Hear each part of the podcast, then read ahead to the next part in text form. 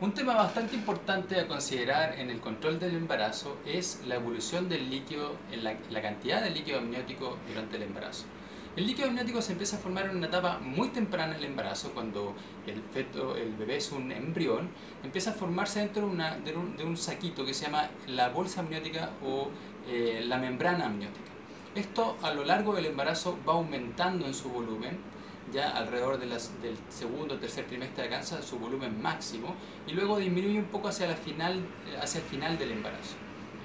Dentro de las funciones que tiene el líquido amniótico, una es proteger al bebé de alguna, algún movimiento, algún golpe que presente la mujer en la guatita. Eh, mantiene la temperatura del bebé, una temperatura estable, el líquido mantiene la temperatura del bebé dentro de la guatita. Y lo otro que ayuda en la formación, en la maduración de los pulmones. Es de vital importancia en la maduración de los pulmones la presencia normal de un líquido amniótico. El líquido amniótico también puede presentar algunas alteraciones. Dentro de las alteraciones que puede tener es que esté disminuido. Disminuido se refiere a que esté bajo sobre el volumen, porque es un líquido, eh, esperable para la edad gestacional. Esto pueden ser ya sea unas causas fetales, maternas, eh, que pueden producir la pérdida del líquido amniótico o la disminución de la cantidad, como también que se rompa esta bolsa y salga el, líquido amniótico. Es como lo que las personas llaman que eh, se rompió la fuente, se rompió la bolsita de las aguas, ¿ya?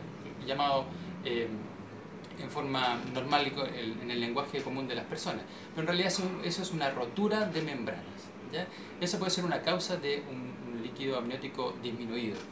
La otra situación es que el líquido amniótico esté aumentado cuando está aumentado también es, es, una alteración porque esto puede producir que aumente el volumen del útero y al aumentar el volumen del útero eh, se producen contracciones y si se producen contracciones la bolsita también se puede romper. Entonces por eso es importante el control prenatal para que su profesional tratante eh, evalúe clínicamente, eso quiere decir tocando la guatita, eh, ¿Cuál es la, la, estimación de la cantidad de líquido amniótico? Si tiene su, su profesional tratante tiene alguna duda, se pide una ecografía.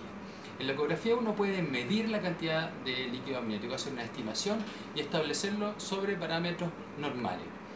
Si hay alguna alteración, su médico tratante va a buscar la causa que está produciendo, ya sea el aumento o la disminución del líquido amniótico, y va a ver cuáles son eh, los pasos a seguir caso a caso.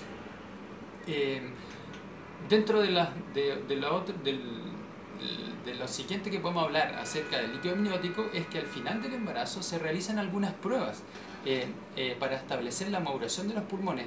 Es cuando un, una técnica que se denomina amniocentesis, donde se funciona la guatita de la mamá y se extrae un poquito del líquido amniótico para ver cómo está la maduración de ese líquido y así inferir cómo está la maduración de los pulmones del bebé.